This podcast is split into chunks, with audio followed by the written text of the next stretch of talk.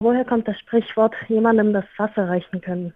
Die Redewendung jemandem nicht das Wasser reichen können, Gabor, woher Je nachdem, kommt das? nicht das Wasser reichen können oder gerade das Wasser reichen können, kommt aus dem Mittelalter. Denn damals hat man ja bekanntlich noch mit den Fingern gegessen, weil das Essbesteck, wie wir es heute kennen, das hat sich ja erst so ab dem 17. Jahrhundert durchgesetzt. Im Mittelalter hat man mit den Fingern gegessen, auch die besseren Stände, also der Adel.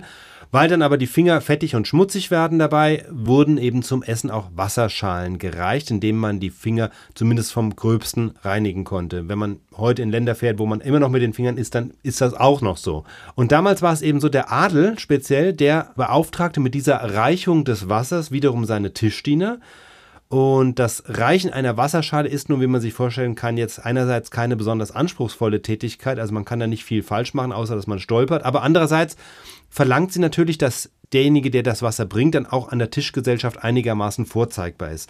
Und wem man es nicht einmal zutraute, seinem Herrn das Wasser zu reichen, das war dann eben ein Hinweis, dass derjenige auch sonst zu nicht viel zu gebrauchen war. Also, dass er einem nicht das Wasser reichen konnte. Okay, aber es war dann schon damals aber so, dass man nicht den gleichen Stand hatte. Also auch wenn man jemandem Ja. das Wasser reichen konnte. Man Ge- war nicht gleichgestellt. Genau, also das ist insofern interessant, weil heute sagen wir ja, jemandem das Wasser reichen können. Das hat ja heute meist die Bedeutung, äh, mit jemandem auf Augenhöhe sein oder es mit jemandem im Wettstreit aufnehmen können. Also wer dir nicht das Wasser reichen kann, der ist einfach nicht so gut wie du. Und darum ging es aber früher gar nicht. Also es ging nicht darum, dass der Knappe seinem Herrn irgendwie auf Augenhöhe die Wasserschale reicht, sondern das ist natürlich klar, da war ein Ge- Hierarchiegefälle. Der Knappe, der Diener stand natürlich unterhalb seines Herrn, er war noch lange nicht auf Augenhöhe.